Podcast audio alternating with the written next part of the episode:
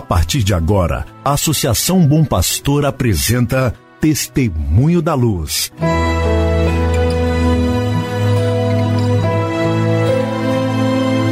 Com a palavra, o arcebispo de Montes Claros, Dom João Justino de Medeiros Silva. Tudo por causa de um grande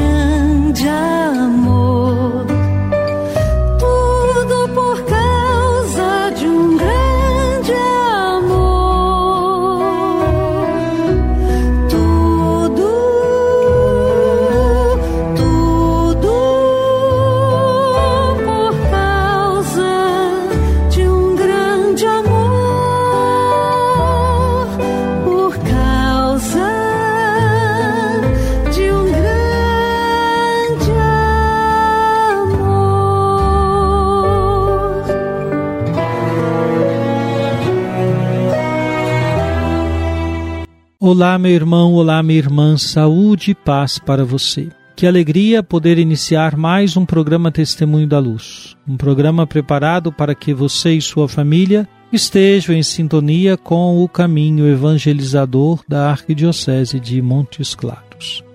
Um programa preparado pela Associação Bom Pastor Arquimoc.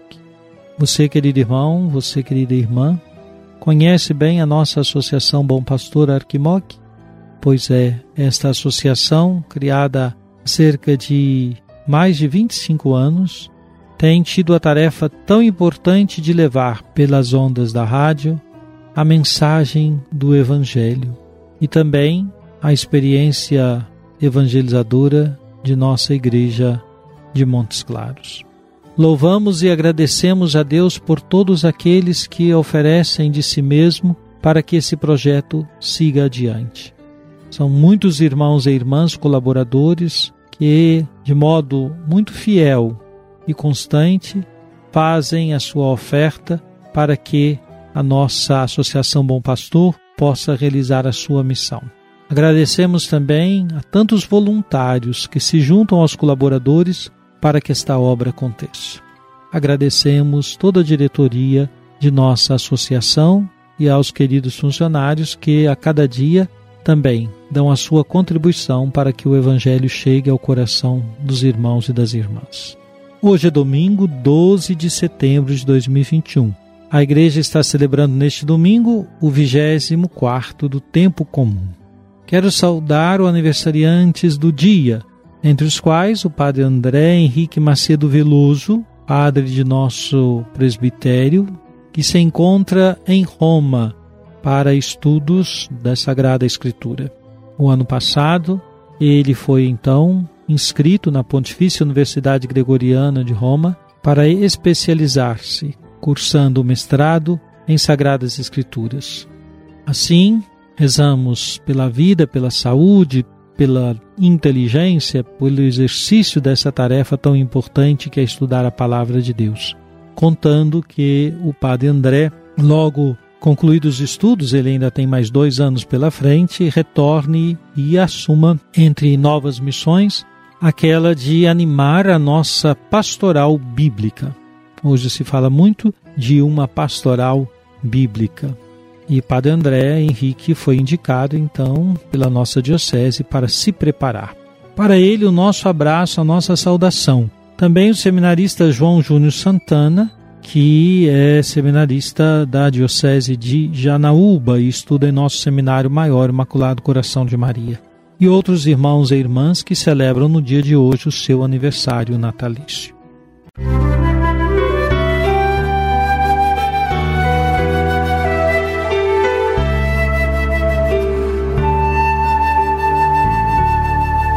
Jesus, tu és a luz dos olhos meus.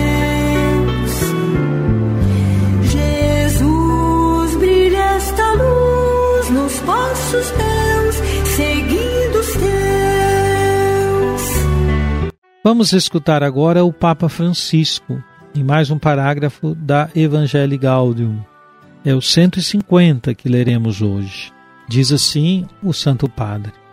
Jesus irritava-se com pretensiosos mestres, muito exigentes com os outros que ensinavam a palavra de Deus, mas não se deixavam iluminar por ela. Atam fardos pesados e insuportáveis e colocam-nos aos ombros dos outros, mas eles não põem nenhum dedo para os deslocar. E o apóstolo São Tiago exortava: Meus irmãos, não haja muitos entre vós que pretendam ser mestres, sabendo que nós teremos um julgamento mais severo. Quem quiser pregar, deve primeiro estar disposto a deixar-se tocar pela palavra e fazê-la carne na sua vida concreta. Assim, a pregação consistirá na atividade tão intensa e fecunda que é comunicar aos outros o que foi contemplado. Por tudo isso, antes de preparar concretamente o que vai dizer na pregação, o pregador tem de aceitar ser primeiro trespassado por essa palavra que há de trespassar os outros porque é uma palavra viva e eficaz, que, como uma espada, penetra até a divisão da alma e do corpo, das articulações e das medulas, e discerne os sentimentos e intenções do coração. Isto tem um valor pastoral. Mesmo nesta época, preferimos escutar as testemunhas. Tem sede de autenticidade. Reclama evangelizadores que lhe falem de um Deus que eles conheçam e lhes seja familiar como se eles vissem o invisível. Querido irmão, querida irmã, vejam esta observação do Papa Francisco. Quem quiser pregar deve primeiro estar disposto a deixar-se tocar pela palavra e fazê-la carne na sua vida concreta. De fato, sabemos da força do testemunho. O povo diz, as palavras comovem, os exemplos arrastam. Certamente, uma pregação muito bela tende a nos comover, a nos tocar. Mas, se não vemos a concretude do que foi anunciado na vida do pregador, corremos o risco de não acreditar que o que foi anunciado, pregado, dito, seja factível, seja possível de se viver. Nós nos aproximamos da palavra não para conquistar a palavra, mas para nos deixar ser conquistados por ela. Isto significa assumir em nossa vida o testemunho de viver essa palavra. Por essa ordem, São Francisco dizia a seus frades: pregai sobretudo com gestos, com o testemunho, com as ações, e haverá lugar para a palavra. Música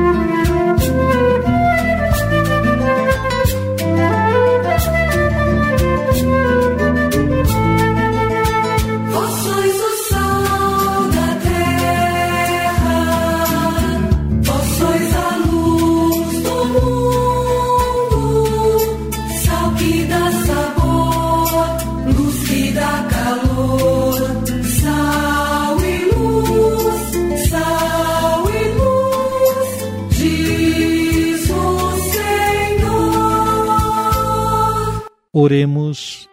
Ó Deus, Criador de todas as coisas, volvei para nós o vosso olhar, e para sentirmos em nós a ação do vosso amor, fazei que vos sirvamos de todo o coração. Por nosso Senhor Jesus Cristo, vosso Filho, na unidade do Espírito Santo. Amém. Venha sobre você, meu irmão, sobre sua família e sobre sua comunidade de fé. A bênção de Deus Todo-Poderoso, Pai, Filho e Espírito Santo. Amém.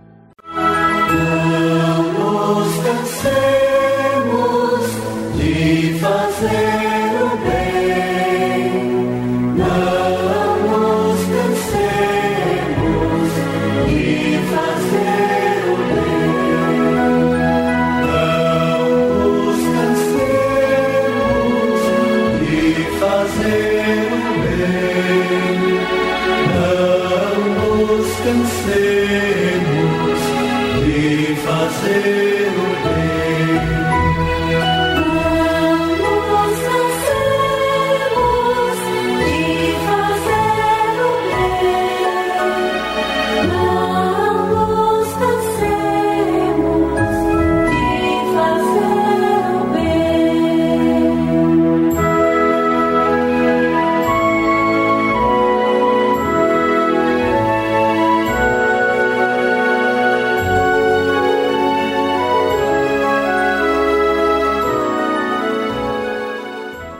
Você acabou de ouvir Testemunho da Luz, a palavra do arcebispo de Montes Claros, Dom João Justino de Medeiros Silva. Uma produção do Departamento de Comunicação da Associação Bom Pastor, Arquidiocese de Montes Claros.